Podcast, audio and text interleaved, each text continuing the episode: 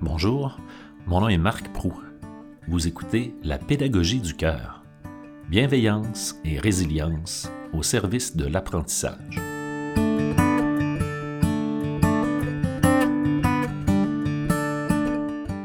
Dans le cadre du premier épisode de la toute première saison de La pédagogie du cœur, je vous propose un entretien avec Dany Beaulieu, psychologue, auteur et formatrice.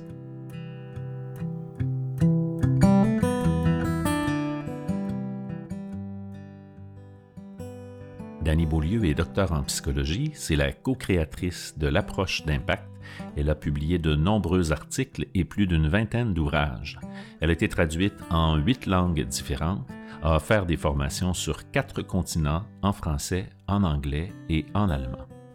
Quand je lui ai demandé ce qui lui apportait la plus grande satisfaction dans tout ce parcours, voici ce qu'elle m'a répondu.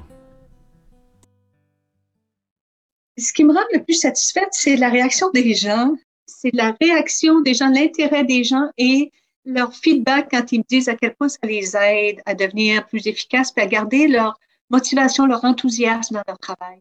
Je me demandais, euh, ça fait quand même un bon moment là, que ça dure, c'est le, la thérapie d'impact est entrée dans ta vie, tu t'es mis à utiliser ça puis à l'enseigner quelque part au début des années 90. Euh, oui, exact. À, à, travers le temps, est-ce que tu as une idée, Dani, du nombre d'enseignantes et d'enseignants qui ont, ont suivi des formations? Alors, au début de ma carrière, je m'adressais pas du tout aux enseignants. C'est vraiment un hasard qu'un travailleur social est arrivé. Euh, sa conjointe était enseignante au primaire, qu'il avait partagé des outils avec sa conjointe et qu'elle commençait à les utiliser en classe. Donc, ça m'a donné le goût de développer toute une gamme d'outils plus spécifiques au milieu de l'éducation. Alors, je dirais que d'abord, quand je m'adresse aux enseignants, c'est souvent des très grands groupes. Euh, donc, oui. Les débuts d'année, là, écoute, j'ai eu des débuts d'année, là, je pouvais donner euh, les dix premières journées, là. Euh, le matin, un groupe de 200, 300, 400, 500. L'après-midi, un autre groupe, le, comme ça, là, tous les jours. Là. Donc, déjà là, j'en passais 5 6 000, là, souvent dans, dans ces 10 jours-là. Et puis, je dirais peut-être 200 000, 250 000 ça fait, ça fait quand même pas mal de gens qui ont dû être conquis ouais. comme moi. Là. Moi, je me souviens, euh, je t'en parlais quand on s'est parlé un peu avant l'entrevue. Euh, moi, c'est au milieu des années 90. J'ai commencé à enseigner aux alentours de 1993. Et au milieu des années 90, euh, c'est peut-être 95, 96, je suis allé assister à une première formation. C'était dans une, dans une salle de conférence dans un hôtel dans la région de Sainte-Foy. Je me souviens pas exactement lequel. Et euh, j'avais assisté à la formation euh, technique d'impact en classe dont j'avais entendu parler par un collègue. Euh, je m'étais inscrit là et ça m'avait renversé. Là. Je m'étais dit, OK, là, il, y a, il, y a, quelque chose de vraiment pertinent pour ma pratique là. J'ai fouillé ça beaucoup plus, mais j'imagine qu'il y en a plusieurs comme ça parmi ces gens-là qui, après avoir fait une première formation, ont décidé de retourner parce qu'il y avait plusieurs volets disponibles.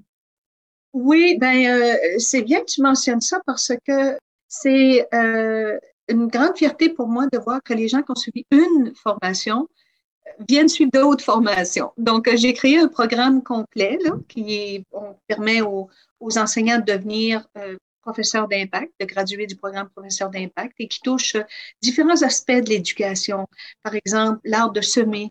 Comment se voir davantage comme un semeur plutôt qu'un professeur ou un enseignant, euh, être un éducateur, être un leader, être euh, donc euh, différents volets comme ça et qui et continue malgré toutes ces années à soulever énormément d'intérêt.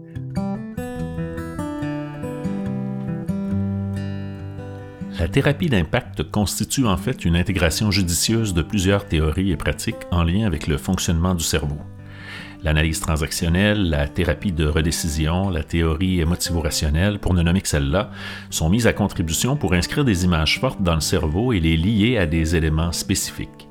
Les techniques d'impact sont donc des activités simples, facilement réalisables, en utilisant des objets du quotidien. Elles ne demandent que quelques minutes tout en offrant une intervention multisensorielle et efficace j'ai demandé à Danny Beaulieu de nous donner un exemple concret de l'utilisation d'une technique d'impact en classe. Alors, je donnais l'exemple du dé. Euh, on prend un dé et on donne à l'élève. Donc, ça les surprend. Qu'est-ce qu'un dé vient faire en classe, là? Déjà, on crée un effet de surprise. Déjà, on le déstabilise, puis on, vient changer son état. Hein. Pour changer un état, on a juste à changer le focus. Donc, euh, je lui donne un dé. Alors là, euh, immédiatement, il y a des questions qui se posent pour lui. C'est quoi le rapport avec le dé? Là? Et le cerveau veut répondre, veut avoir la réponse à ça. C'est quoi le rapport? Je lui dis, bon, OK, euh, brasse, là. OK, brasse le dé. Là, le jeune, il brasse le dé. OK, t'as combien? Là, il vient pour penser. Il dit, non, non, non, lance pas. Non, non, lance pas, brasse. Fais juste brasser, brasse, brasse le dé. là, il brasse, il brasse. T'as combien? Ben là, ben là, t'as combien? Il vient pour le lancer. Non, non, lance pas, brasse. C'est quoi le rapport? Ben, le rapport, c'est que c'est beaucoup ça que tu fais dans tes travaux. Tu brasses, tu brasses. Ouais, je devrais-tu le faire maintenant? On va attendre plus tard. Moi, là, ça me tente pas. On va attendre à dimanche. Peut-être que là, je vais... Tu sais, tu brasses, tu brasses. Tant que tu fais juste brasser, t'as zéro, là. Le jour où tu te lances, t'es assuré d'avoir au moins un, là. Fait que lance-toi, là. Arrête de brasser les lance, là.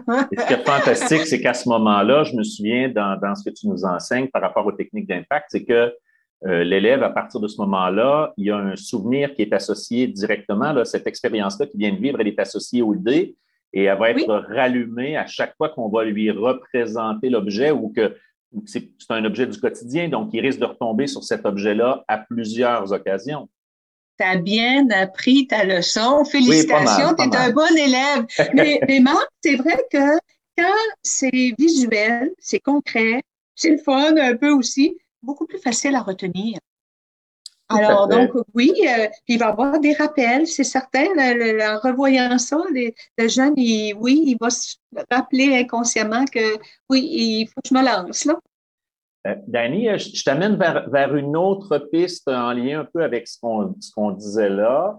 Euh, les recherches sont de plus en plus claires, là, ça démontre de plus en plus clairement que la relation qu'entretient l'enseignant ou l'enseignante avec ses élèves, la qualité de la relation a un impact direct sur les apprentissages.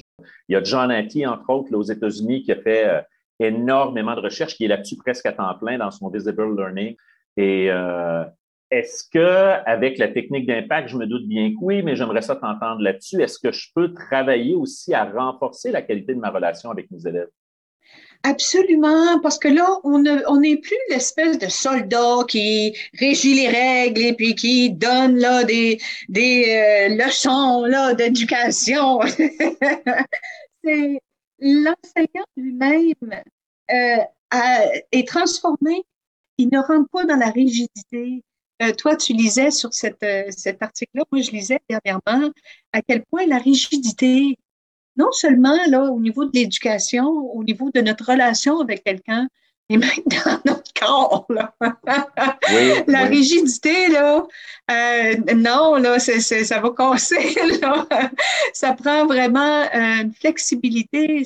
Je suis convaincue que ces outils-là euh, aident non seulement en termes d'efficacité, mais aident également en termes de rendre l'éducateur plus flexible, plus souriant, avec un sentiment de compétence plus grand parce que le message passe vraiment.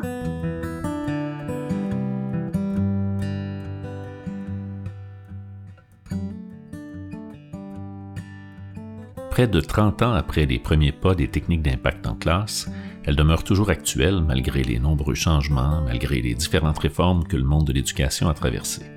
J'ai demandé à Dany Beaulieu ce qui fait que les outils qu'elle propose sont toujours pertinents en 2022. Bien, parce que ça respecte les euh, fondements de l'apprentissage, qui ça, euh, ça a toujours été, et ça va toujours être. C'est-à-dire, premièrement, l'intervention multisensorielle, Deuxièmement, euh, avant de semer quoi que ce soit, euh, que ce soit des notions en mathématiques, en géographie, en histoire, il faut que le terrain soit prêt. Là. Je compare toujours ça à une graine. Tu sais, la graine, euh, pépin de pomme là, que je plante, que je lance ici sur mon plancher, là, il ne poussera pas. Pas parce que le pépin n'est pas bon, puis c'est pas parce qu'il ne pourrait pas être utile. C'est parce qu'il n'est pas semé au bon endroit. puis euh, donc parfois on a une classe qui sont sur le plancher, mais peu importe ce que je sème, euh, des fois le vendredi après-midi il n'y a rien qui pousse là. Alors il faut d'abord préparer le terrain. Puis les techniques d'impact, du fait qu'ils créent une surprise. elle crée une surprise, elle crée euh, un, intérêt parce que c'est tellement hors contexte que cette accroche-là, ce terrain-là se crée automatiquement, ce désir de l'élève de savoir c'est quoi le rapport et, immédiatement là. Donc, on a le plaisir, on a le terrain qui, qui, est préparé avec notre, en créant de la surprise, le multisensoriel. Puis, l'autre chose, c'est que il y a, comme tu mentionnais, le suivi. C'est-à-dire que chacune de ces techniques-là a le potentiel de réactiver ce qui a été présenté. Et surtout quand, en classe, là, euh, on, maintient là, cette, cette métaphore-là. Là.